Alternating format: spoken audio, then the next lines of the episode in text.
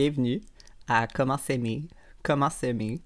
Moi, c'est Kate Moning. Je suis une fougère, genderqueer, soleil en gémeaux, alternance de pronoms il-elle. Aujourd'hui à l'émission, c'est un épisode plus technique où on va regarder les travaux à faire au printemps dans un jardin. Donc, euh, que ce soit dans votre cour, dans votre potager, dans vos pots de fleurs, dans vos bacs sur vos balcons, peu importe. On décortiquera les pratiques horticoles courantes. On va regarder comment mieux planifier son jardin. Et on va finir avec comment choisir euh, qu'est-ce qu'on fait semer à l'intérieur, qu'est-ce qu'on sème à l'extérieur, qu'est-ce qu'on achète en pépinière. Donc, euh, comment faire tous ces choix-là. Sachez que tous les épisodes du podcast ont été retranscrits, donc euh, il y a des transcriptions disponibles en format PDF. Pour les trouver, vous avez juste à suivre les liens dans la description de l'épisode. Les transcrits peuvent être vraiment pratiques si vous voulez retrouver une information précise qui a été partagée lors d'un épisode. C'est vraiment plus facile faire CTRL F dans un PDF que, de, que d'essayer de réécouter un podcast au complet. Donc sachez qu'il y a toujours cette option-là. Un gros merci à Racim pour ses compositions originales pour le podcast. Vous pouvez aller la suivre, lui donner du gros queer love sur Instagram, aérobas J-A-S, baramba H, baramba I-M, ou aller voir son travail sur YouTube. Euh, vous avez juste à taper Racim Rodriguez et aller voir ses vidéos. Ça vaut vraiment la peine, ça vaut le détour. Les quelques premiers épisodes de Comment s'aimer, Comment s'aimer seront plutôt techniques on regardera les différents soins autour des plantes, euh, tant les plantes extérieures que les plantes intérieures, pour commencer vos saisons horticoles, vos saisons agricoles du bon pied. Plus tard, lorsque nos plantes seront euh, bien plantées, en train de pousser, on se lâchera un peu plus lousse. Et on parlera de masculinité, de polyamour, de transidentité, de pratiques de solidarité, d'astrologie, et j'en passe. Et évidemment, toujours selon les besoins saisonniers, on parlera aussi en temps et lieu d'éthique de cueillette sauvage, le secret pour un bon canage, faire des teintures médicinales, on parlera de fertilisation, de comment faire sécher ces plantes.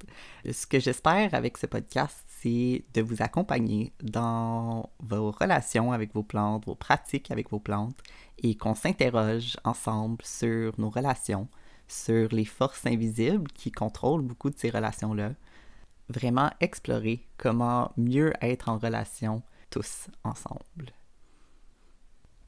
Finalement, la chanson utilisée en fin d'épisode est tirée de l'album Garden Kisses de Giveon. Donc, sans plus tarder, voici le premier épisode de Comment s'aimer, comment semer. Et on se revoit la semaine prochaine pour partie 2 sur les semis intérieurs.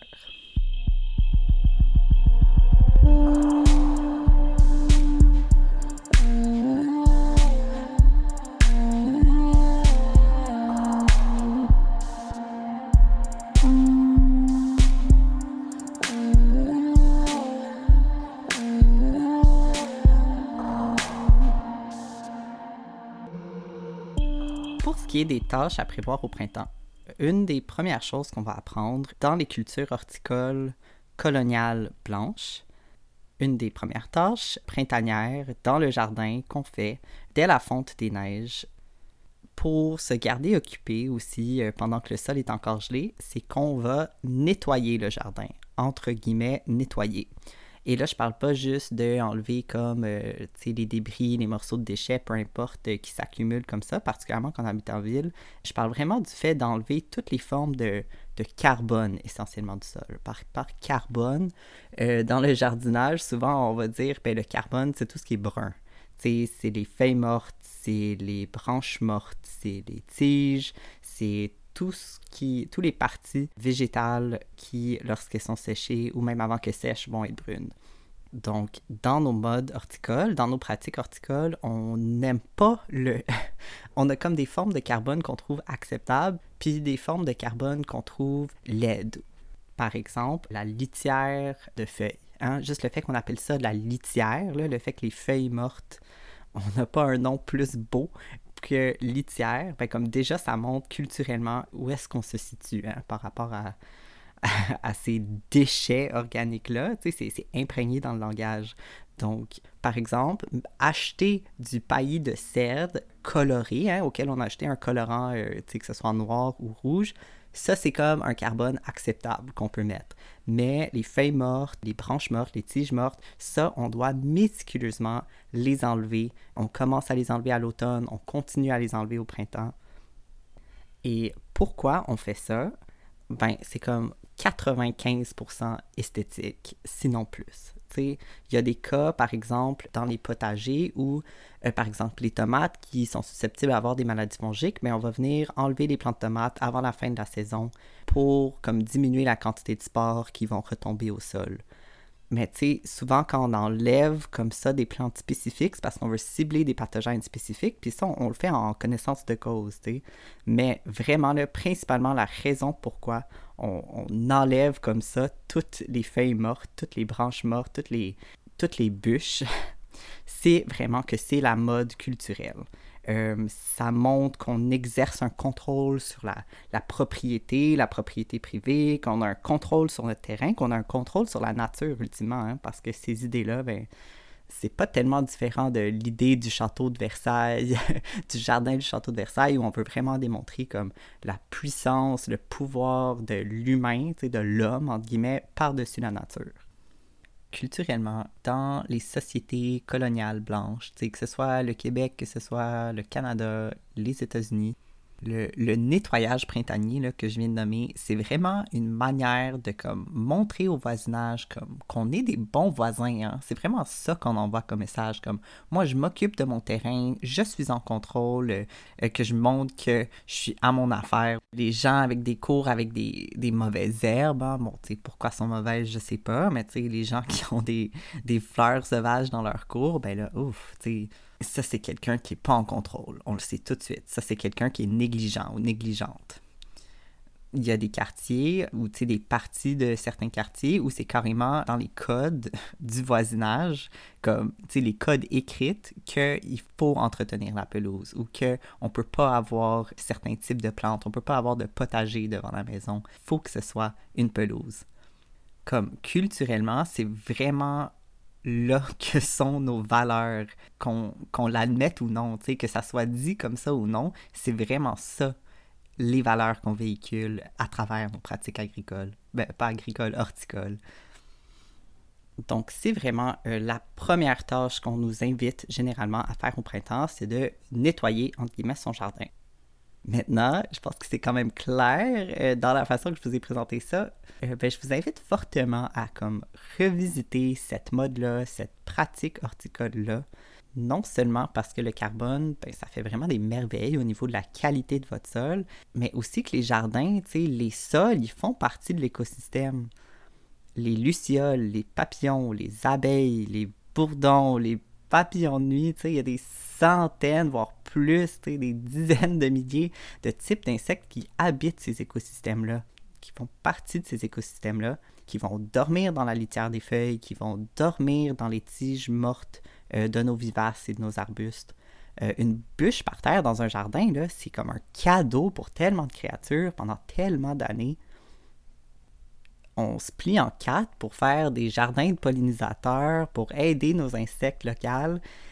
Et après ça, ben, rendu à l'hiver, ben, ciao bye, là, t'avais juste à comme, quoi, dormir dans un endroit plus esthétique.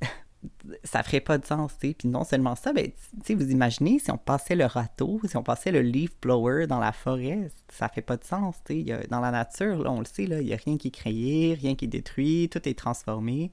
Donc, des arbres qui perdent leurs feuilles, ben c'est un compost, c'est des éléments nutritifs qui, ont, qui retournent au sol, qui va leur être redonné pour les années plus tard et même pour la même année. C'est des éléments nutritifs qui leur sont retournés, duquel ils vont pouvoir encore se servir. Euh, non seulement c'est le compost pour les arbres, ben, il y a des insectes pour qui c'est leur maison. il y a euh, des oiseaux, des reptiles, des amphibiens qui vont trouver de la nourriture dans ces insectes-là, qui vont trouver du matériel pour leur nid, pour leur cachette, pour leur maison. Ça fait pas de sens d'enlever ce carbone-là, autant pour la structure du sol que juste pour le rôle dans l'écosystème de ce carbone-là. Puis comme, je comprends, là, c'est souvent, tu sais, le mois d'avril, c'est souvent, c'est la saison du bélier.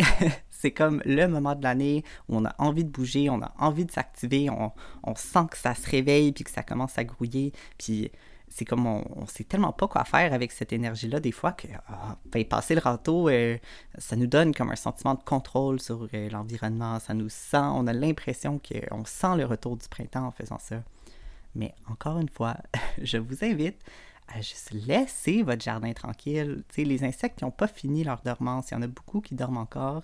Puis là, avant même qu'ils se réveillent, ben voilà, on les a ramassés, on les a crissés dans des sacs, euh, des sacs bruns, euh, des sacs oranges, euh, pour les amener ailleurs, pour aller les composter ultimement. Puis comme, je vais pas m'éterniser sur la pratique du nettoyage, entre guillemets, des jardins. je vous invite juste vraiment à vous interroger sur ce concept très colon, ultimement, hein, qui est très déconnecté euh, du territoire, du milieu dans lequel on vit. Au moins d'attendre euh, le mois de mai, après que ça fait plusieurs semaines de suite qu'il a fait plus de 5 ou plus de 10 degrés Celsius, que ces insectes-là ont eu le temps de se réveiller ultimement. Là, on peut commencer à tasser les feuilles, tasser la litière. Ma prédiction pour cette année, c'est que ça va être un hiver, enfin un hiver, pardon, ça va être un été hyper sec, hyper chaud. Puis justement, là, le fait d'avoir une couche de feuilles dans vos jardins, sous vos arbustes, sur votre pelouse, peu importe, ben, ça va vraiment aider. C'est ce qu'on appelle un paillis. Un paillis, c'est justement une forme de carbone, que ce soit euh, de la paille, des copeaux de bois, euh, des feuilles mortes. C'est cette couche qu'on met pour empêcher les rayons de soleil de juste tout assécher la terre. si la terre était à nu, le soleil pourrait juste venir zapper toute l'humidité du sol. Donc, en offrant cette couche-là de paillis, ben, non seulement ça contribue beaucoup à l'écosystème euh, du sol, mais aussi ça va vraiment venir aider à arroser moins. Euh, ça va vraiment venir créer euh, une zone qui va aider à préserver l'humidité du sol. Donc, je vous invite vraiment à garder vos feuilles-là. Si vous voulez les tasser pour transplanter quelque chose, ben ça va, vous pouvez faire ça. Encore une fois, attendez euh, que les insectes aient eu le temps de se réveiller puis de s'envoler ou de bouger ailleurs. Mais je vous invite vraiment à juste tasser les feuilles au lieu de les enlever complètement. Je pense que le fait qu'on a vraiment une obsession culturelle avec les pelouses, ben ça va quand même venir dicter ultimement beaucoup de nos pratiques horticoles. Je pense que c'est aussi de là que viennent beaucoup de nos pratiques horticoles.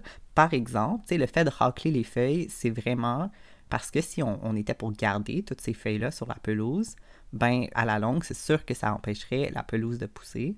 Ça permettrait à beaucoup de plantes, beaucoup plus riches, beaucoup plus intéressantes de pousser, mais ça permettrait pas à la pelouse de pousser. OK, je reviendrai aux pelouses une autre fois, parce que je pourrais vraiment en parler longtemps.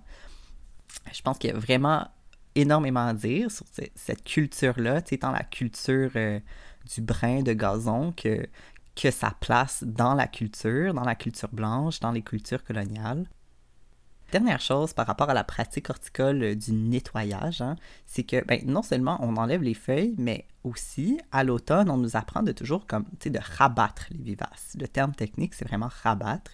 Puis encore une fois, on voit euh, le sentiment qu'on a culturellement euh, envers la plante qui vivait là, qui nous a jamais demandé de venir comme couper ses tiges, souvent, ce sont les tiges qui allaient mourir de toute façon. Donc, tu sais, c'est pas des tiges ligneuses, c'est-à-dire, c'est pas des tiges qui ont encore un système vasculaire où va émerger d'autres bourgeons, d'autres feuilles l'année prochaine. Tu sais, c'est comme les tiges creuses qui vont retomber, euh, où l'énergie va comme retomber dans les racines à l'automne. Ben, encore une fois, comme pour les feuilles, je vous invite à vraiment juste comme laisser la plante s'occuper de faire redescendre ses sucres dans ses racines. Il y a beaucoup, beaucoup d'insectes qui nichent dans ces tiges creuses mortes-là. On n'a pas besoin d'enlever ces tiges creuses mortes-là. J'ajouterais aussi que beaucoup de ces tiges qui sont mortes vont souvent avoir des, des graines hein, au bout. Euh, sûrement que vous êtes capable d'imaginer dans mon tête comme une tige brune morte avec une espèce de vieille hampe florale euh, avec des graines dessus. Et quand on enlève ces choses-là, ben, il y a beaucoup, beaucoup d'oiseaux. Hein? Il y a tellement d'oiseaux qui, à la fin de l'automne, en hiver, au printemps, c'est encore leur source d'alimentation. Donc, on, non seulement on enlève les insectes qui pourraient hiverner, que les oiseaux pourraient éventuellement manger, mais on enlève les graines aussi aux, aux, oiseaux granivores. Fait que là, on s'en prend et aux oiseaux insectivores et aux oiseaux granivores. Puis, aussi, là, en parlant de, de hampes florales mortes, puis ben là, c'est sûr que c'est un peu plus subjectif, là, mais tu sais, je pense que quand on enlève, quand on rabat les tiges comme ça, ben on se prive vraiment de la beauté qui est la nature morte. Puis peut-être que vous vous dites comme ah ce mouvement d'art, je ne le trouve pas très joli, mais comme je pense vraiment que culturellement on a oublié à quel point ça peut être beau de regarder un jardin sous la neige, de voir les tiges brunes, les vieilles fleurs qui sont montées en graines, puis de voir ces parties mortes-là, tu sais, qui ont souvent des textures super intéressantes. Puis, honnêtement, tu sais, en hiver, de voir comme la vie de l'an passé encore présente sous la neige, ben, comme, ça rappelle vraiment la vie, tu sais, ça rappelle comme, et l'année qui vient de passer, mais ça ramène aussi à comme la promesse du printemps, tu sais, la promesse de ce qui va pousser dans l'année qui vient. Puis, je sais pas, je pense vraiment qu'on sous-estime à quel point on trouve ça vraiment plus joli qu'on pense, la nature morte. De voir ces comme vieilles hampes florales-là, ces espèces de sculptures un peu comme squelettiques qui sont laissées derrière. Donc, je vous invite vraiment à, tu sais, s'il faut vraiment que vous bougez là, au printemps, allez courir, allez, tu sais, euh, rediriger pas cette énergie-là envers euh, votre jardin de manière physique ce que vous pouvez faire, c'est de renvoyer cette énergie-là envers votre jardin, mais de manière peut-être plus invisible. vous pouvez vraiment travailler sur vos semis, à travailler sur la planification de votre jardin. C'est plus votre jardin est planifié à l'avance, plus vous allez avoir des résultats intéressants. Ce qui m'amène à la deuxième, au deuxième point de, des tâches printanières, euh, et c'est la planification du jardin. Euh, donc, je vais vous expliquer comment moi, je fais la planification de mon jardin. Maintenant, il y a plein de façons de faire la planification d'un jardin. Je vous dis même pas que j'ai la meilleure technique ou que j'ai la technique la plus efficace, mais je vous donne ce qui marche pour moi. Euh, je suis quelqu'un qui a beaucoup déménagé dans ma vie. Euh, donc, c'est un processus que j'ai eu à refaire plusieurs, plusieurs fois. Et personnellement, c'est ce qui marche le plus pour moi les trucs que je vais donner, c'est vraiment plus pour euh, un espace que ça fait pas longtemps que vous cultivez ou que vous voulez commencer à cultiver, mais de manière plus intentionnelle peut-être. Euh, si ça fait longtemps que vous cultivez le même espace, ben là, ce qui est plus intéressant, c'est de commencer à regarder, bon, comment je peux faire une rotation de culture pour euh, éviter certains pathogènes, pour éviter de surfertiliser ou de sous-fertiliser. là, c'est plus là que ça va devenir intéressant, puis c'est pas nécessairement de ça que je vais parler aujourd'hui.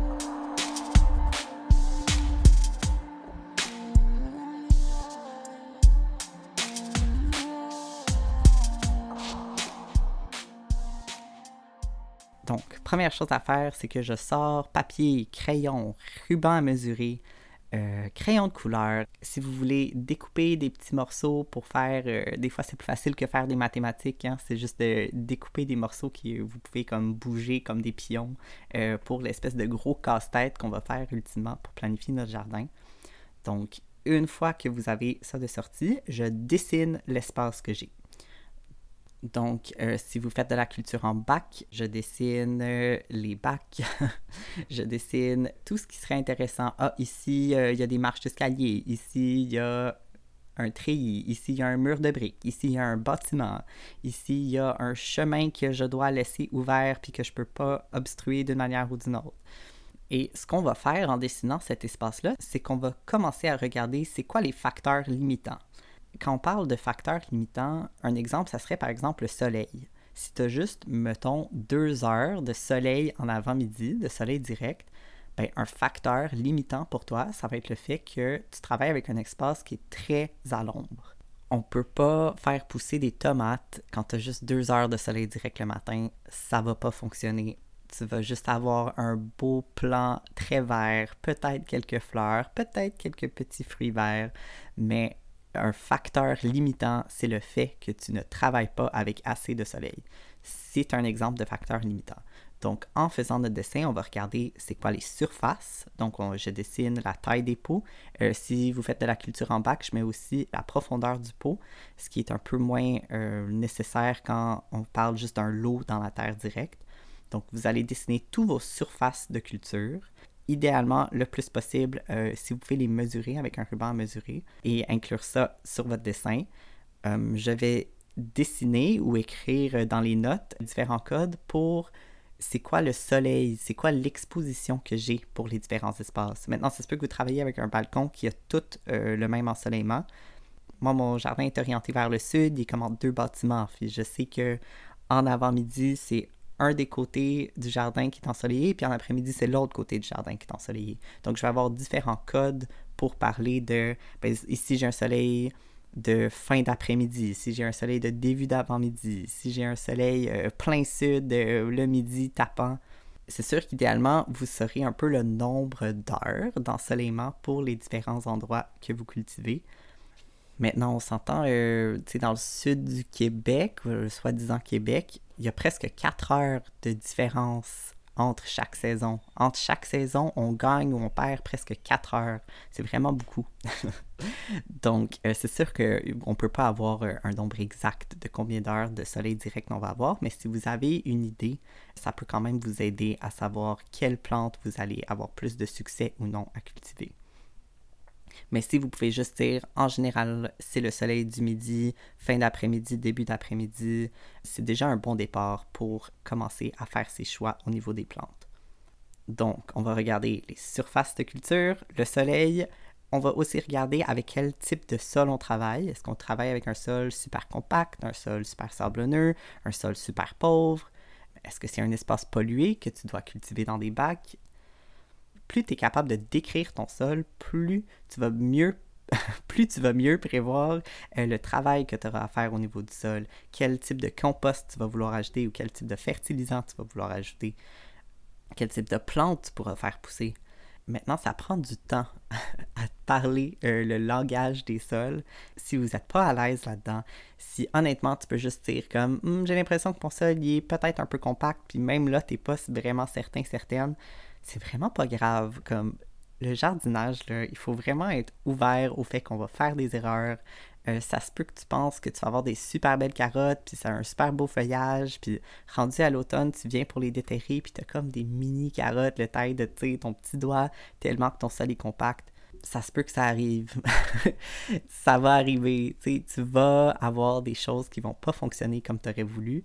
Puis il faut juste être correct avec ça. Ça fait partie du processus. Tu auras appris que tu as effectivement un sol plus compact que tu pensais.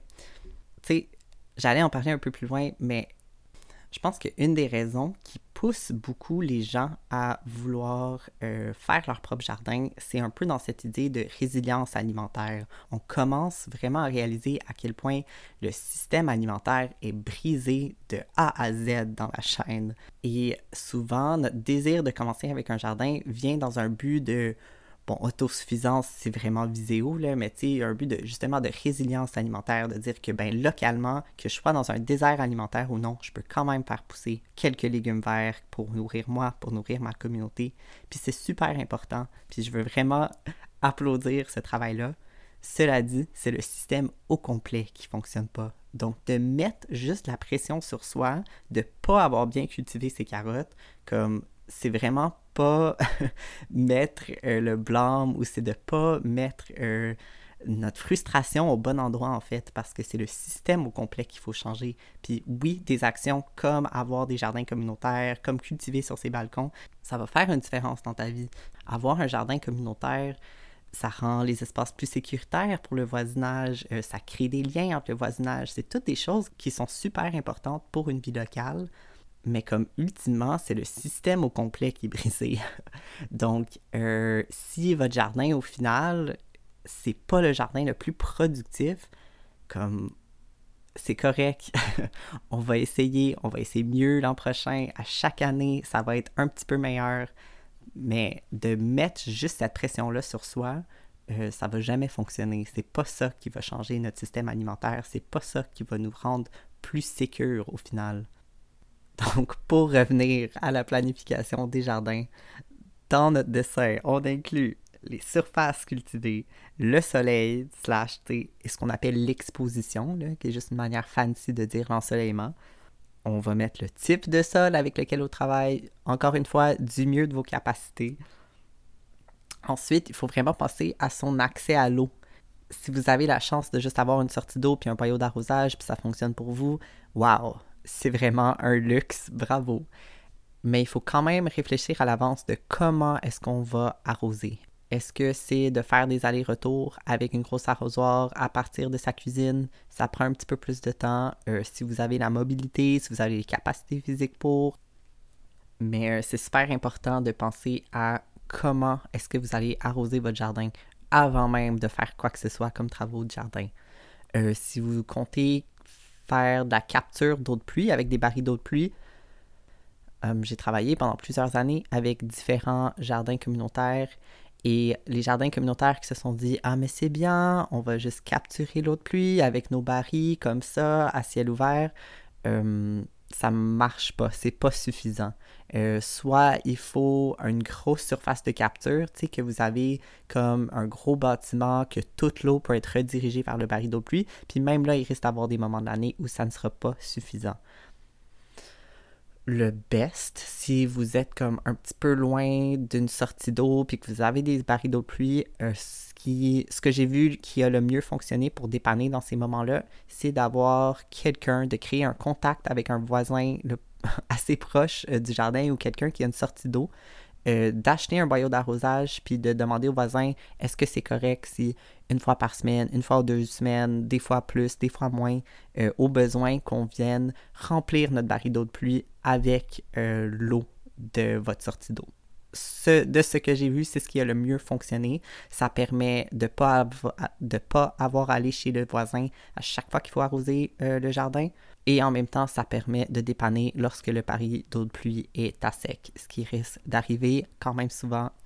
Euh, puis là, je ne veux pas être trop alarmiste, mais comme j'ai dit, je m'attends vraiment à un été chaud et sec. Donc, c'est vraiment important, avant même de faire quoi que ce soit comme travaux pour un jardin, de penser à sa sortie d'eau de pluie.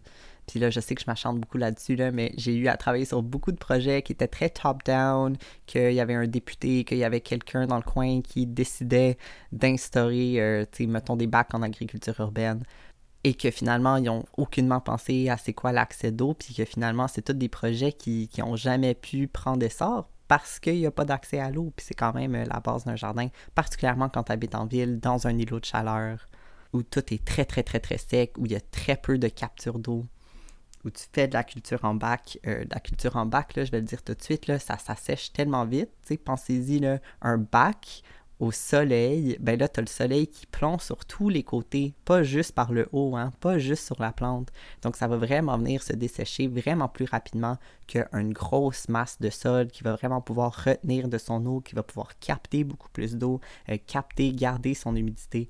Euh, on le sait, là, si vous travaillez avec les cultures en bac, vous allez devoir arroser beaucoup plus souvent que juste euh, une culture en terre qui arrive à beaucoup plus retenir son humidité. Un peu dans la même veine, si dans l'accès à l'eau, c'est aussi important que de penser à la mobilité dans l'espace. Il faut toujours penser quel chemin qu'on va garder ouvert, si vous cultivez sur un balcon, il faut pouvoir circuler. Euh, si vous ne pensez pas à l'espace de circulation, vous allez peut-être avoir des plants qui vont être brisés lorsque les gens vont rentrer avec des gros sacs. Tu sais, c'est des c'est des exemples un peu niaiseux, mais c'est des choses qui vont arriver. Donc, plus tu peux penser euh, à la circulation, aux besoins de circulation que les gens ont, euh, mieux vous allez pouvoir prévoir autour de ça. dans la mobilité, on pense aussi à est-ce qu'un des usagères, usagers euh, du jardin doit s'asseoir pour travailler? Est-ce que c'est quelqu'un qui peut pas être semi-penché tout le long? Euh, comme penser à la hauteur, si vous êtes en train de concevoir votre jardin, vous êtes en train de créer des bacs ou d'instaurer des bacs, il faut vraiment penser à la hauteur pour que ce soit ergonomique, pour que euh, ça soit pensé en fonction des personnes qui vont utiliser le jardin. C'est tellement plus facile de commencer en pensant justement à être inclusif que de par la suite essayer de pallier de toutes sortes de manières différentes qui vont au final être vraiment moins efficaces que si dès la conception du projet on est pensé à ces besoins-là euh, en ergonomie de tous les usagères, usagers. Une autre chose auquel il faut réfléchir, c'est les animaux. en ville, les écureuils et les marmottes, particulièrement les écureuils, mais il y a aussi des problèmes de marmottes dépendamment des coins, euh, ça va vraiment être euh, souvent l'ennemi numéro un des jardiniers, jardinières. Euh, ils vont, puis ils sont chiants là, ils vont venir prendre une petite bouchée de chacune de tes tomates. évidemment, on va pas toutes se concentrer sur la même tomate dans les milieux semi-urbains, ben, de semi-urbain et de plus en plus rural, je dirais, comme en allant vers euh, la ruralité, c'est plutôt les chevreuils. Je suis sûr qu'il y a beaucoup d'entre vous qui me voyaient venir. Ben, c'est vraiment les chevreuils qui vont venir causer des ravages. Dans tous les cas, que ce soit les chevreuils, que ce soit les écureuils, les marmottes, il faut soit accepter la perte, accepter que c'est notre offrande à la communauté, ou sinon, il faut vraiment mettre une barrière physique. Donc, mettre des clôtures de la cage à poule. Euh, la cage à poule, cette espèce de grillage un peu malléable qui vient en gros rouleau, c'est vraiment la clé, selon moi, pour les écureuils et les marmottes. Évidemment, les marmottes, euh, ça creuse. Ben, les écureuils aussi, mais les marmottes un peu plus. Donc, euh, il faut quand même enfouir. Hein. Il faut comme creuser plus loin et enfouir euh, sous la terre le bas de la cage à poules. Soyez créatifs, créatives dans vos installations. Il ne faut pas que ça empêche la croissance, évidemment. Et il faut quand même penser à, à, un système qui va être facile à ouvrir. Donc, que ce soit de, de rouler vers le haut ou de rouler vers le bas ou de gauche à droite, peu importe de penser à comment vous allez avoir accès aux choses à l'intérieur de la cage à poules facilement. Les chevreuils, bon, là, c'est plus investir dans une clôture, ce qui va pas nécessairement aider pour les écureuils ou même les marmottes dans certains cas. Je pense, là, dans. Techniquement, je pense que les chevreuils, ça demande comme une clôture de 8 pieds ou quelque chose de, vraiment haut parce que ça, apparemment, ça saute très haut des chevreuils. Tu sais, 8 pieds, je pense, c'est la recommandation officielle, mais on s'entend là, n'importe quel type de clôture relativement grande, relativement élevée, va quand même aider à, dissuader au moins une partie des chevreuils.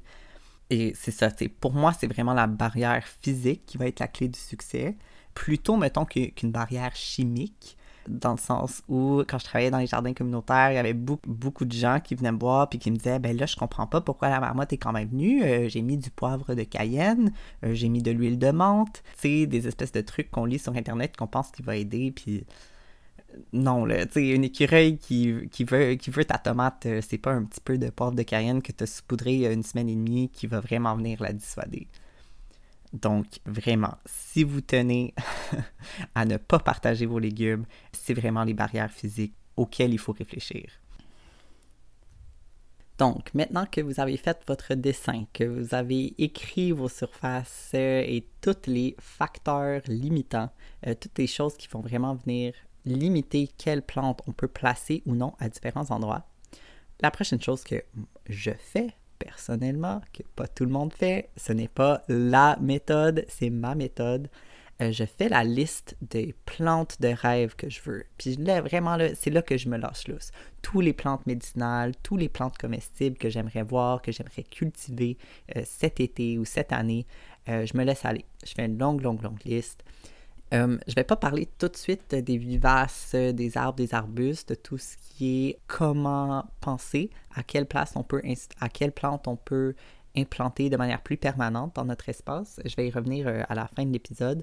Donc là, je vais vraiment plus me concentrer sur les plantes plus annuelles, ou les vivaces aussi, mais plus sur euh, ce qui est plus une culture temporaire, qu'on rotationne à chaque année. Donc, faites votre liste, faites votre liste de rêves, laissez-vous imaginer tout ce que vous voulez, euh, tous les légumes que vous voulez cultiver, écrivez-les.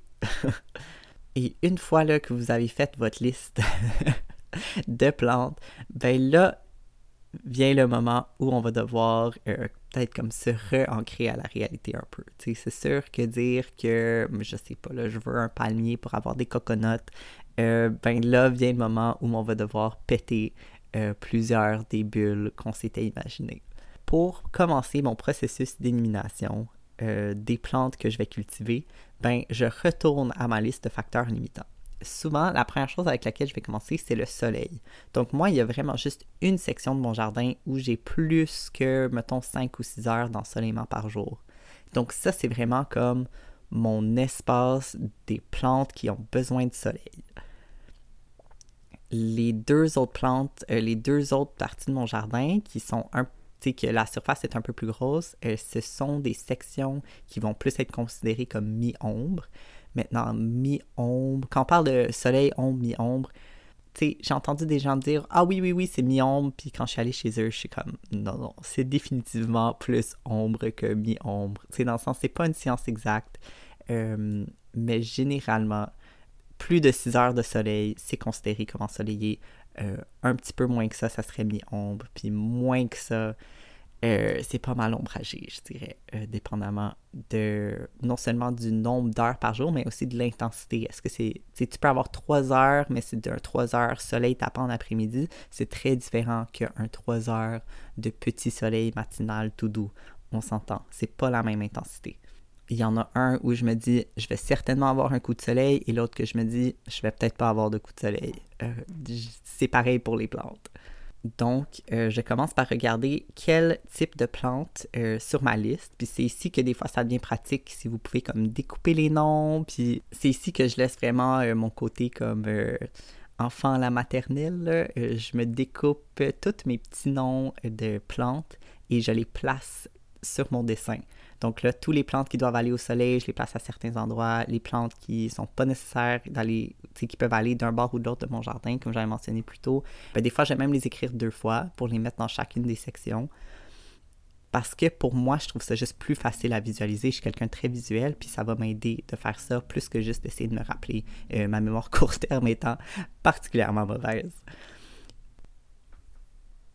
Donc voilà, moi je regarde d'abord l'ensoleillement.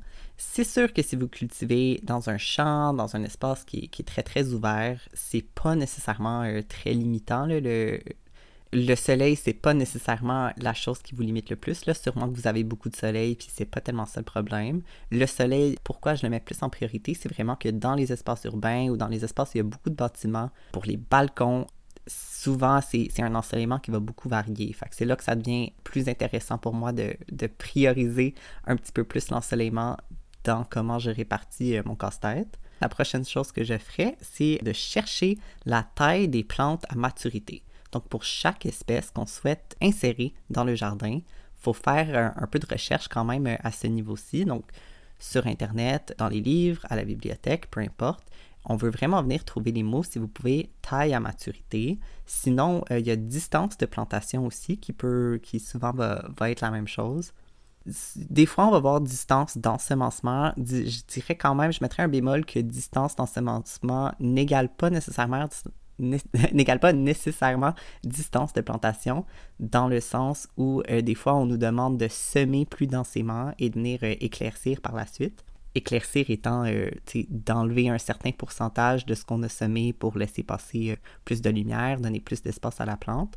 Donc voilà, taille à maturité, distance de plantation, c'est sûr que vous n'allez pas tout le temps tomber sur les mêmes chiffres. Euh, un plant de tomate cerise, dépendamment de la variété de tomate cerise, ça peut ressembler à différentes choses. Personnellement, ce que je ferais, ça serait de faire une espèce de moyenne. Je me casserais pas trop la tête avec ça à ce stade-ci, surtout si vous ne savez pas nécessairement à quel légumes spécifiquement, quel cultivar de légumes spécifiquement vous allez avoir accès. Donc, en sachant les tailles des plantes, là, on va vraiment savoir dans notre espace quelle superficie chaque plante occupe, ce qui va nous permettre finalement de commencer à décider si ça vaut la peine pour nous d'avoir cette plante-là ou non. Par exemple, si j'ai seulement un lot dans un jardin collectif de, mettons, 2 mètres carrés, puis je réalise que moi, je voulais vraiment des plantes concombres, et là, je réalise que le plant de concombre, il prend 1 mètre carré. Donc là, ça, c'est la moitié de ma surface cultivable qui va aller à un plant de concombre. Ben là, je dois décider, est-ce que ça vaut la peine pour moi? Dans le sens que ça prend la moitié de mon lot. Moi, spécifiquement dans mon cas, euh, lorsque les concombres sont en saison, c'est un légume qui va rester accessible pour moi, c'est un légume qui va rester abordable. Donc, c'est pas nécessairement un légume que je veux prioriser. C'est sûr que ça serait cool d'avoir mes propres concombres. Je trouve que ça goûte mieux de toute façon quand ça vient de mon jardin. Mais euh, de manière générale, les concombres, quand sont en saison, ça reste accessible pour moi. Par contre, des plants de catère, des plants de scutellaire, des plantes médicinales plus spécialisées, je dirais, ce sont des plantes qui vont être moins accessibles en magasin, qu'on peut seulement trouver dans des magasins spécialisés. Euh, quand les trouve dans les magasins spécialisés, sont déjà séchés, donc c'est pas nécessairement des plantes qu'on peut avoir fraîches.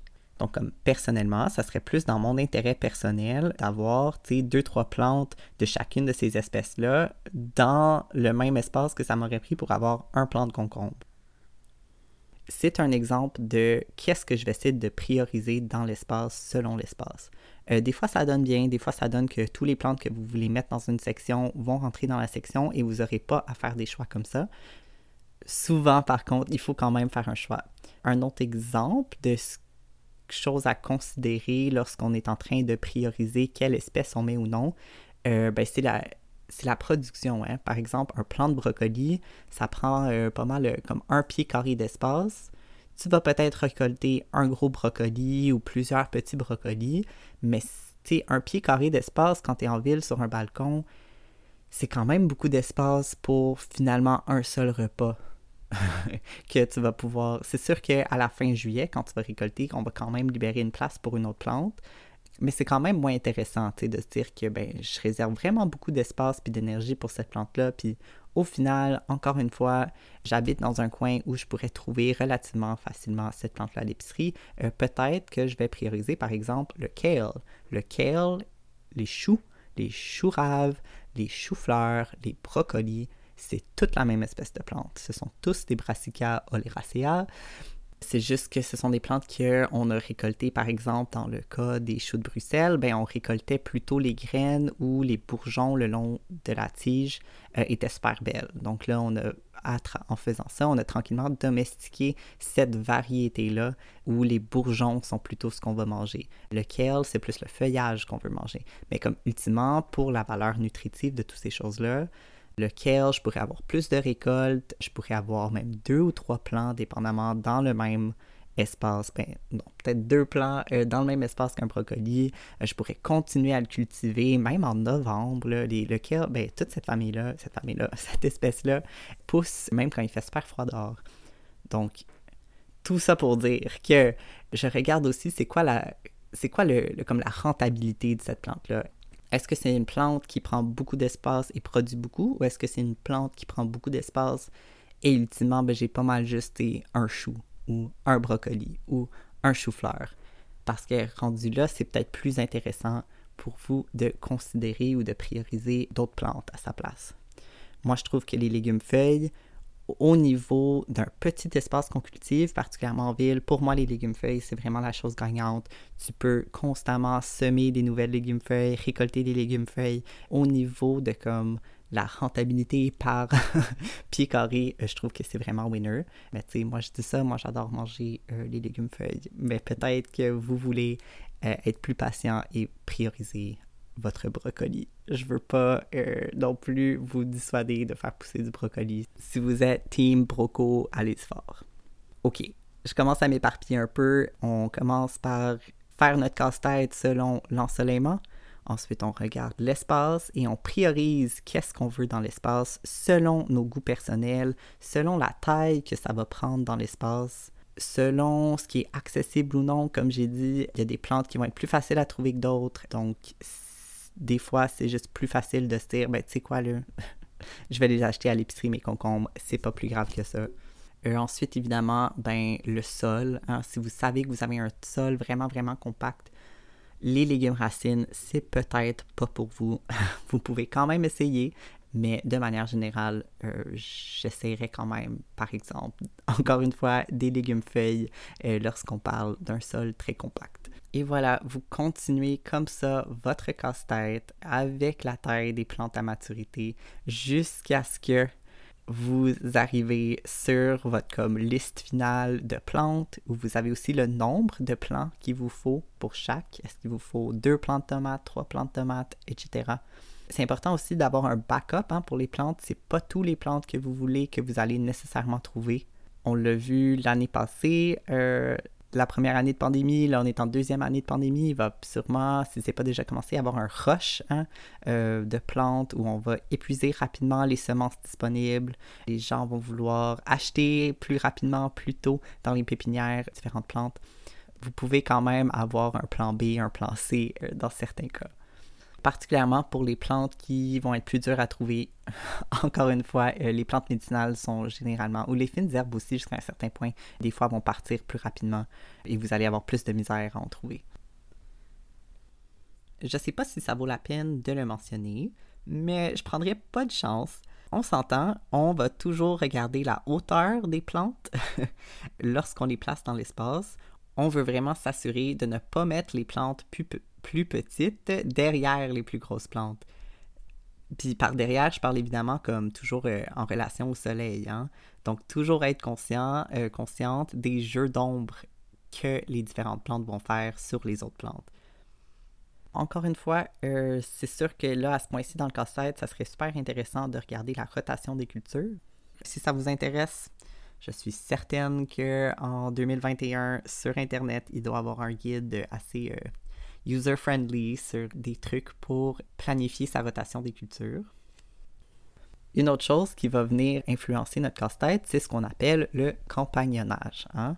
Le compagnonnage, vous le voyez souvent, c'est euh, ben, euh, le tomate, ça aime pousser avec le basilic, par exemple. Puis je voudrais ajouter un bémol sur le mot aime. Moi, je suis totalement pro parler de plantes de manière poétique soyons clairs, je trouve que c'est tout à fait légitime. Cela dit, je trouve que c'est intéressant, dans certains cas, de peut-être plus spécifier ben, qu'est-ce qu'on veut dire par le basilic aime pousser avec les tomates? Parce que souvent, on va voir ça, puis on pense, ah ben là, il faut absolument les faire pousser ensemble, quand dans les faits, c'est pas exactement ça l'information qu'on est en train de communiquer. Par exemple, quand on voit quelque chose comme les haricots ou les pois ou les n'importe quelle plante de la famille des légumineuses euh, aime pousser avec euh, le maïs, par exemple.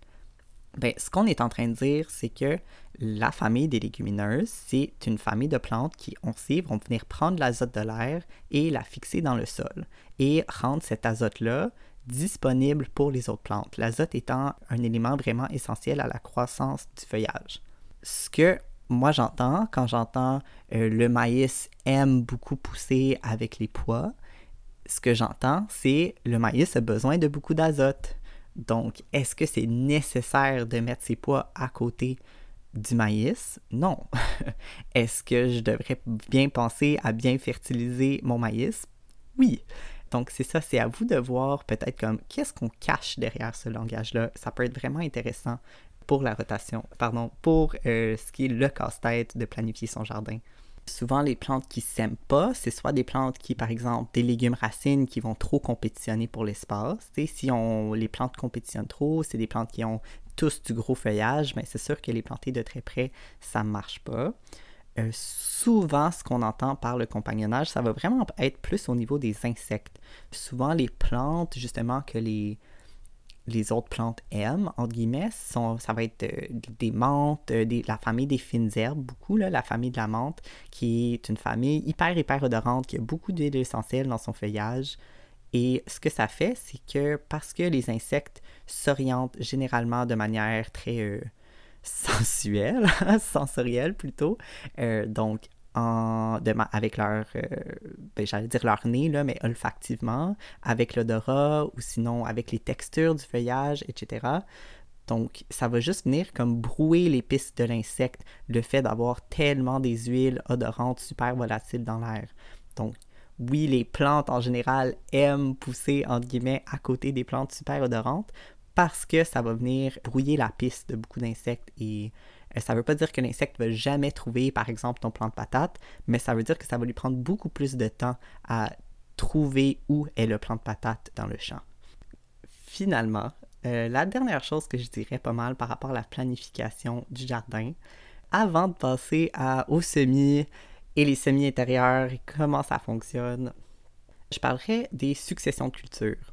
Donc, si on prend l'exemple des fermes biologiques qui doivent, euh, qui offrent des paniers hein, à tous les semaines pendant plusieurs mois, ben ils vont pas juste planter toute leur laitue au début de l'année, puis ça va être la même laitue que tu vas avoir dans ton panier à l'automne. Ils font ce qu'on appelle une succession de cultures. Donc, si ça prend, je sais pas, par exemple, deux mois entre semer ta laitue et récolter ta laitue, ben là, c'est qu'il faut prévoir quand est-ce qu'il va y avoir des trous dans ta surface de culture.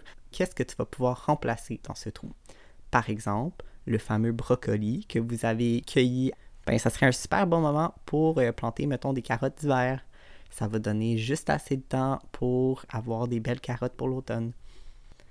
Donc, si vous pouvez prévoir quand est-ce qu'il va y avoir des trous, quand est-ce que vous allez enlever certains plants suite à avoir récolté, et que vous allez pouvoir prévoir avec quoi remplacer ces trous, bien, plus vous allez avoir euh, une succession de cultures, plus vous allez avoir des plants tout au courant de l'année. C'est un truc que je vois beaucoup dans les jardins communautaires. Les gens vont venir faire plusieurs grosses récoltes euh, début août, fin juillet.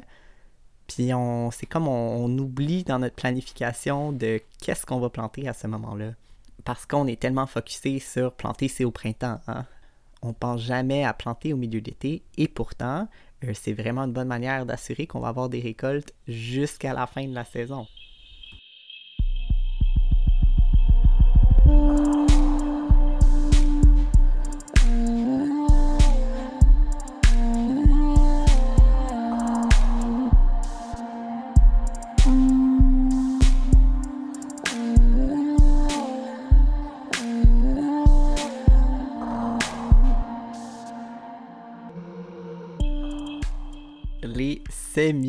Comment ça fonctionne. À chaque année, je vois tellement de gens se stresser pour les semis. Puis c'est une des raisons qui m'a vraiment euh, poussé à faire cet épisode de podcast. S'il y a une chose avec laquelle je peux vous laisser aujourd'hui, c'est que je veux vraiment que collectivement, on apprenne à détacher notre capacité à produire des semis intérieurs avec euh, la qualité de notre jardinage. C'est pas la même chose. Pour les semis intérieurs, il faut se rappeler que comment on produit les semis intérieurs, c'est récent de quelques générations seulement. Pour les jardiniers amateurs de produire leurs propres semis intérieurs euh, sans accès à une serre là, spécifiquement, c'est vraiment vraiment récent. Puis même là, c'est juste comme une certaine classe de personnes qui a accès au matériel, à l'espace, au temps que ça prend pour produire des semis intérieurs comme ça. Donc, je veux vraiment qu'on détache ce concept que notre qualité, que la qualité de notre jardinage euh, est reflétée par notre capacité ou non de produire des semis intérieurs. Ça serait comme bon, je sais pas si c'est un exemple boboche ou non, là, mais tu sais, si je disais à mon ami, hey, euh, moi, euh, je nage vraiment mal, ce qui est vrai. Je nage vraiment mal, puis j'aimerais vraiment que tu m'apprennes à faire la natation, puis que mon ami me disait, ok, cool, ben, la première chose que tu dois faire, c'est t'acheter une machine à coudre, euh, du spandex, qui est un matériel hyper dur à travailler avec, puis tu vas te faire un costume de bain, ensuite on va aller nager, tu sais au lieu de juste être comme, ben, rejoins-moi sur le quai euh, avec des, tu dans tes culottes puis un t-shirt, puis on va aller se baigner.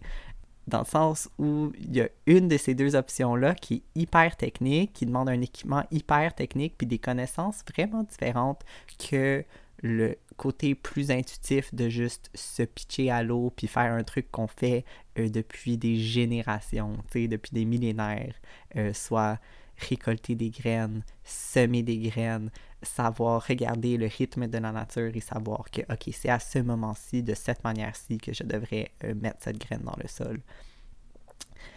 Je sais pas si ça fait du sens comme analogie, mais vraiment, le, les semis intérieurs, c'est vraiment spécialisé. Puis c'est pas parce que vous faites pas vos propres semis intérieurs que vous êtes pas un bon jardinier, jardinière. Donc, pourquoi on fait des semis intérieurs? C'est quoi le but de faire des semis intérieurs? Ben, une des premières choses à comprendre pour comprendre les semis intérieurs, c'est la date du dernier gel. Donc, la date du dernier gel, c'est une espèce de pari collectif qu'on se fait euh, localement, hein, par microclimat, euh, de comme quand est-ce qu'on pense que le dernier gel de l'année au printemps va être? Je travaillais dans une pépinière dans les Laurentides, puis souvent la population plus âgée qui venait à la pépinière me disait tout le temps Ah, la première lune de juin, c'est après ça que tu peux planter. Euh, après ça, quand je travaillais à Montréal, la saison commençait très tôt et finissait très tard à cause de la quantité de béton. Le béton, ça crée vraiment un îlot de chaleur. Donc, c'est sûr que ce qui était ou même avec les changements climatiques, la, date du dernier gel, c'est un truc qui bouge beaucoup. Puis ça peut bouger beaucoup de est-ce que je parle de l'intérieur de Montréal dans l'îlot de béton ou même juste la banlieue un peu même moins bétonnée à 30 minutes de char. Pourtant, c'est très près et pourtant, c'est comme un milieu, un microclimat complètement différent. Donc, la date du dernier gel, demandez dans votre coin, si vous ne le savez pas déjà, en général, quand est-ce que les gens s'entendent qu'on peut commencer à planter à l'extérieur euh, sans risque de gel. Donc, le but des semis intérieurs, c'est de gagner du temps sur cette date de dernier gel-là. Donc, au lieu de commencer ta graine, par exemple, dans les Laurentides après la pleine lune de juin, au lieu de comme commencer à zéro, si on veut, à ce moment-là, ben, si ça fait deux mois déjà que tu fais pousser tes tomates à l'intérieur, ben là, tu as regagné deux mois de temps sur la saison, une saison qui, on le sait, est assez limitée. Hein? Rendu au mois de septembre, ah, là, on recommence à avoir des risques de gel. Donc, plus on peut gagner de temps sur cette date de dernier gel-là, plus on commence plus rapidement à avoir des récoltes. Et pendant plus longtemps aussi, potentiellement. Donc, quand on part euh, des semis à l'intérieur, ben là, tu peux avoir un pouce, cinq pouces, un pied, deux pieds, des fois, d'avance euh, sur le dernier gel. On s'entend pour quelqu'un qui, par exemple, est fermier, fermière, maraîchère, deux mois de plus sur tes tomates, ça a une valeur économique hyper forte. Maintenant, si tu n'es pas quelqu'un qui a accès à une serre, si tu n'es pas maraîchère, maraîcher, euh, ben là, tu as différentes options de comment tu pourrais, toi, avoir des tomates à la maison. Tu pourrais évidemment les partir toi-même à la maison, mais ça demande quand même un certain espace, ça demande un certain argent, ça demande de l'accès à du matériel, ça demande le temps et l'énergie pour le faire. Et euh, ben, c'est pas tout le monde qui a accès à ça. Donc, ce qu'on fait pour euh, celles qui n'ont pas accès à ça, c'est qu'on va finalement déléguer ces coûts-là que ce soit en temps, en travail, en équipement, euh, aux pépinières. On va aller au centre jardin, acheter pour 5 pièces le plant de tomate euh, qui fait déjà un pied et demi de haut, au lieu de faire ça à la maison. Euh, maintenant, si tu es quelqu'un qui produit beaucoup de tomates à chaque année chez toi, peut-être que ça serait rentable à long terme d'investir dans un système pour des semis intérieurs. Peut-être que non. vraiment, c'est vraiment une question individuelle. Euh, c'est une question d'accès. C'est vraiment une question d'accès, les semi-intérieurs. J'ai travaillé pendant plusieurs années avec des organismes, avec des coops, avec des jardins communautaires qui achetaient souvent des plantes de différentes pépinières. L'année passée, j'ai fait les choses un peu différemment. C'était la pandémie, j'avais de la misère à mettre ma main sur plusieurs semences que je voulais et j'ai vu que euh, ma ferme maraîchère locale, euh, de qui je suis abonné au panier bio, donc shout out la ferme des jardins du Chat Noir, la ferme a commencé à offrir de vendre différents plants pour justement les jardins maison. Donc j'ai acheté pour euh, essentiellement les mêmes prix que j'aurais payé en pépinière. J'ai acheté quelques plants de tomates cerises, euh, différents pommes, des piments cayenne, euh, etc. Et j'ai été tellement impressionné par les résultats. Et ça devrait pas être étonnant parce que les fermes bio, ben, leur choix d'espèces, ils ont besoin des espèces qui goûtent délicieuses. Ils ont besoin d'espèces qui vont être résistantes aux maladies, aux pathogènes. Ils ont besoin d'espèces qui vont être productives hein, parce que c'est dans leur intérêt en tant que ferme d'avoir choisi les meilleurs plants possibles. Et ça paraissait dans le produit que j'ai acheté. J'ai pas eu de problème de. Bon, ben, c'est pas pour dire que ça va être magique à chaque fois que vous en achetez, mais tu sais, j'ai pas eu de problème de maladie. Euh, j'ai eu des plants super vigoureux, des plants avec des tomates délicieuses. Et ça devrait pas être tellement étonnant parce que justement les pépinières spécialisées, leur but en tant qu'entreprise, c'est plutôt d'avoir des plantes qui vont bien germer, qui vont pouvoir euh, rapidement vendre. C'est pas nécessairement des gens qui sont investis dans la qualité finale de la tomate ou de la performance du zucchini. Tu sais, c'est sûr que, puis là, j'ai l'air de mauvaise foi, là, je suis sûr que ce sont des organismes qui réfléchissent quand même à ces choses-là, mais beaucoup moins que les fermiers maraîchers, tu sais, que eux, c'est dans leur intérêt d'avoir des beaux plans comme ça. Donc, pourquoi je raconte tout ça? C'est que si vous pouvez, je vous encourage fortement à déléguer justement ces coûts-là des semis intérieurs directement aux fermiers biologiques de vos coins. Euh, je pense que la qualité des plants que vous allez avoir, euh, justement, encore une fois, encourager ces fermiers biologiques qui travaillent vraiment fort, si vous connaissez des fermiers, fermières biologiques, c'est contribuer à la résilience alimentaire, de déléguer ces coûts-là à ces fermes-là qui peuvent empocher l'argent, qui vont faire en sorte qu'on a une économie euh, locale, une économie alimentaire locale forte. Donc ça, c'était comme mon petit speech. Là. Évidemment, là, je veux pas euh, cracher sur les pépiniéries spécialisées. Là. Je suis sûr qu'il y en a des super fines, qui offrent des bons produits avec des bons prix et tout ça. Mais euh, je voulais quand même vous mettre la puce à l'oreille qu'il y a de plus en plus de pépinières, ou pas de pépinières, pardon, de producteurs, productrices maraîchères biologiques qui offrent de vendre un surplus, euh, le surplus de leur, de leur semi-intérieur. Bref, tout ça pour dire qu'il y a quand même différentes options qui s'offrent à nous lorsqu'on ne veut pas produire nous-mêmes nos semis intérieurs. Donc, pour vous à la maison qui ne dépendez pas nécessairement de la productivité de vos tomates euh, pour votre gagne-pain, qu'est-ce qui ferait que vous voudriez ou non commencer votre saison en transplantant des plantes qui ont été produites en semi-intérieur ça va vraiment venir jouer sur combien de temps ça prend entre quand on sème la semence et quand on va récolter euh, les fruits de cette semence-là ou les graines de cette semence-là. Par exemple, j'ai semé une variété de tournesol qu'on m'avait offerte qui s'appelait la variété mammouth. Puis là, ok, j'aurais dû savoir là, que des tournesols, ça devenait très très haut. Les tournesols avaient finalement quelque chose comme 9 pieds de haut, ce que je m'attendais. En tout cas, c'était une super belle surprise. Mais n'empêche que je les ai partis, je pense à la fin avril ou début mai. En tout cas, je les ai partis tard. Et entre autres parce que je m'attendais pas à ce qu'elles soient aussi grosses, ben euh, les graines n'ont jamais plus maturé à temps pour être récoltées. Rendu à la fin octobre, les graines n'avaient vraiment pas eu le temps de faire leur coquille, euh, pas du tout.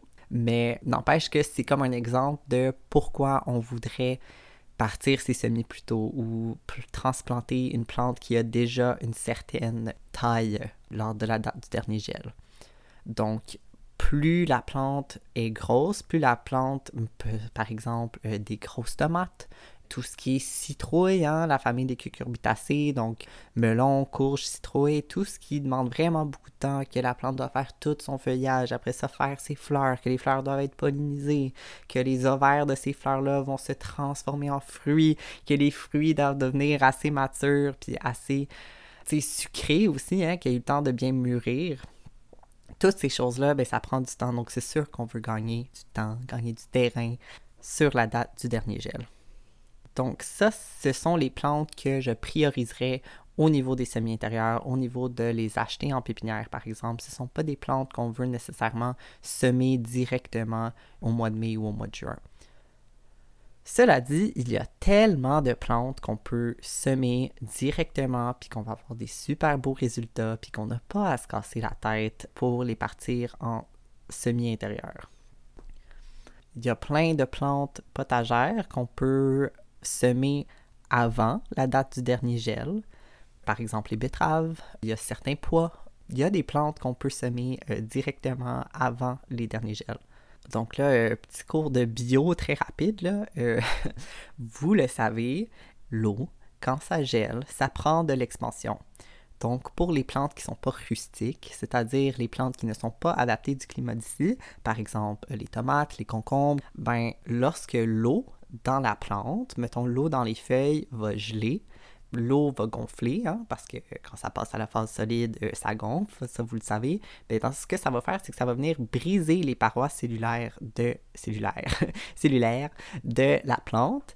Et euh, lorsque l'eau va se reliquifier, ben là, c'est ce qui donne l'espèce de look vraiment flagada, vraiment, euh, tu sais, quand vous laissez vos épinards comme trop loin dans votre frigo, puis qu'ils gèlent, puis que là, ils deviennent comme cette espèce de verre un peu flasque. Euh, ben c'est ça qui s'est passé, c'est que l'eau, elle a gelé. en gelant, c'est venu briser les parois cellulaires et c'est venu comme un peu, genre, liquifier un peu les parois de la plante.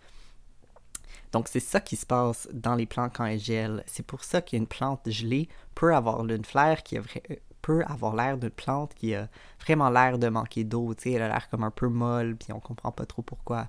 Bien souvent, c'est que justement la plante, elle a gelé. Maintenant, ce ne sont pas toutes les plantes qui gèlent à 0 degré.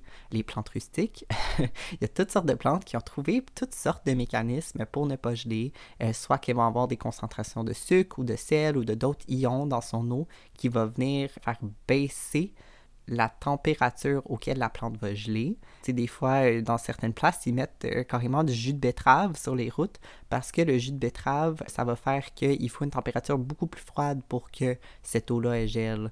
C'est comme une option contre le sel euh, de déglaçage.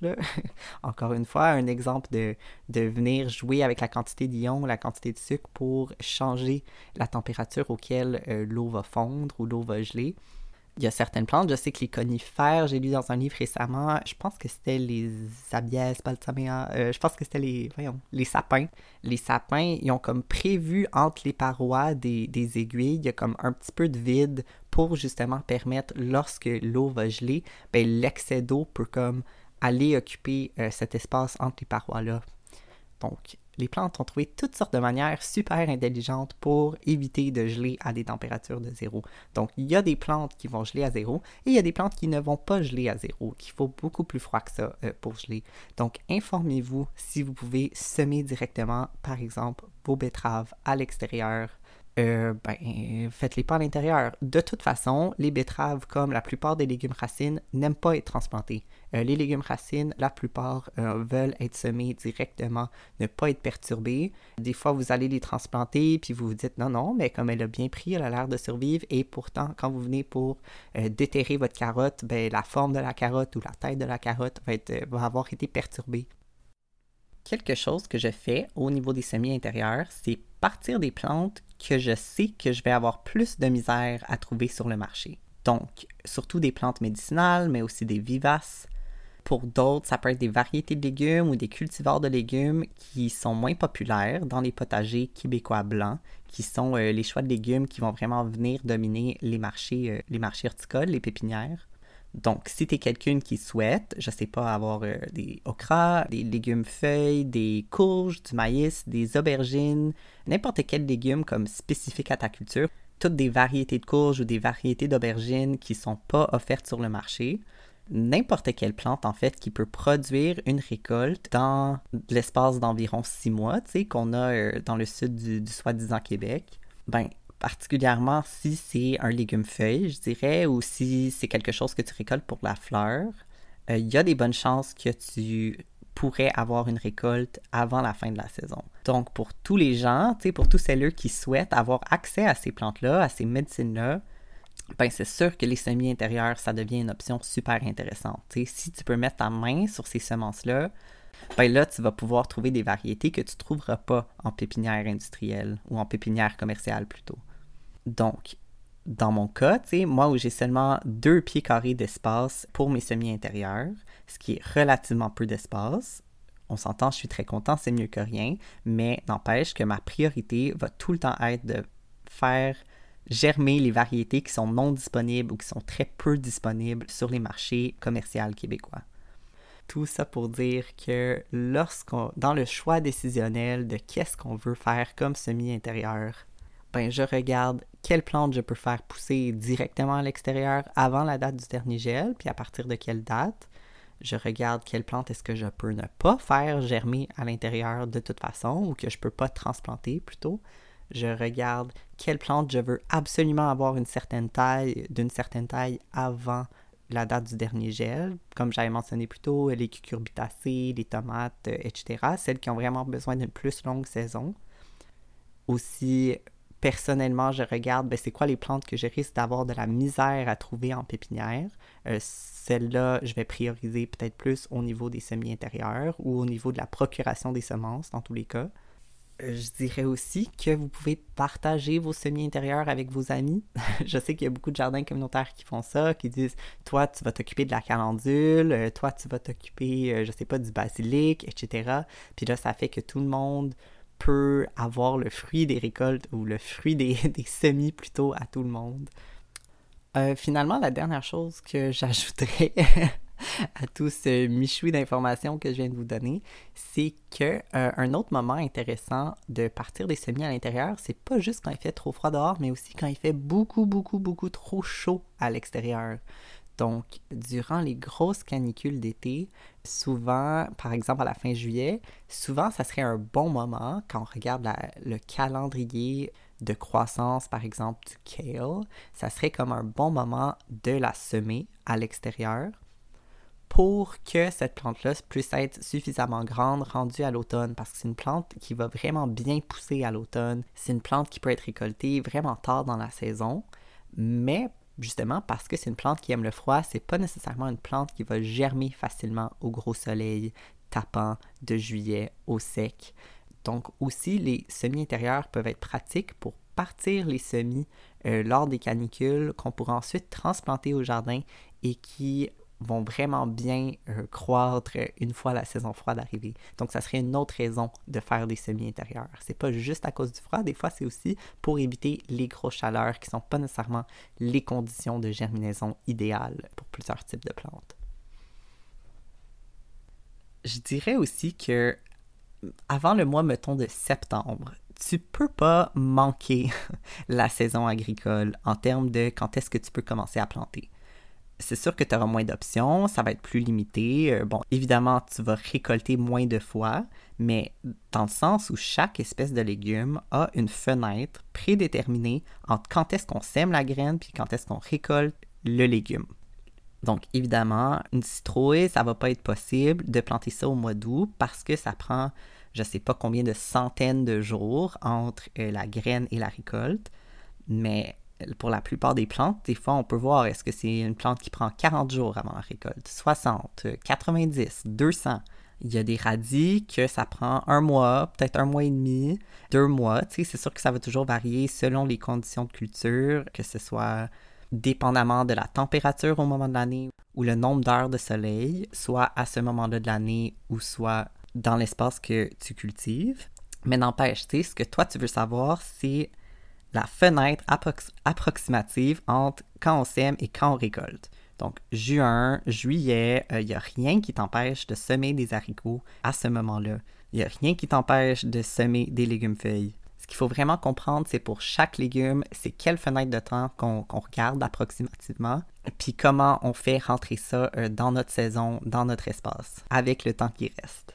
Donc voilà, j'espère que ça vous a aidé un peu à comprendre quelles plantes on priorise ou non comme semis intérieur et c'est quoi les différents processus décisionnels qui vont faire qu'on choisit ou pas certaines plantes pour nos semis intérieurs ou qu'on choisit de déléguer certains coûts.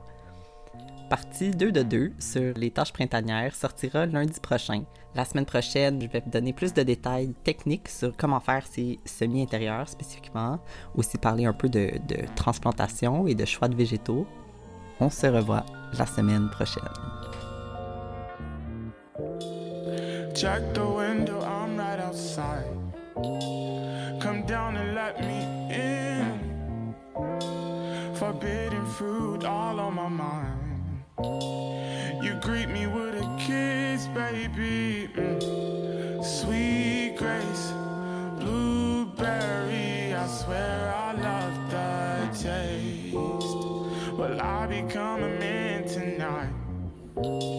It's time to find out. Put your phone on silent, put your lips on mine. Let's get started. It's just you and I while I take a stride through your garden. Your